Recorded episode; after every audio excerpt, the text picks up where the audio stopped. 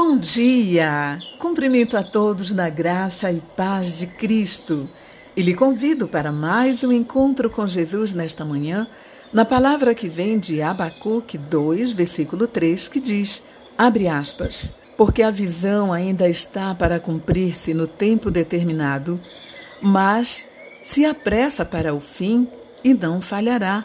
Se tardar, espera-o, porque certamente virá não tardará. Fecha aspas. O Senhor Deus tinha um propósito para a vida do povo e o profeta Abacuque se questionava, querendo entender por que Deus aparentemente não estava agindo. Então, quando o Senhor lhe trouxe uma resposta, Abacuque entendeu que Deus não falha e ele faz cumprir a sua palavra soberanamente no tempo determinado. Uma das coisas mais difíceis para nós é ter que esperar, não é?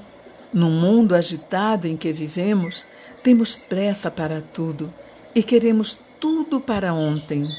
Por isso, muitas vezes, acabamos tomando decisões precipitadas e fazemos só o que parece bem ao nosso coração, sem levar em conta a vontade de Deus.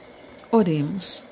Soberano Deus, amado Pai, que possamos aprender a nos colocar na tua presença, Pai querido, apresentando nossos pedidos e aprendendo a esperar pela resposta com fé, pois certamente não tardarás.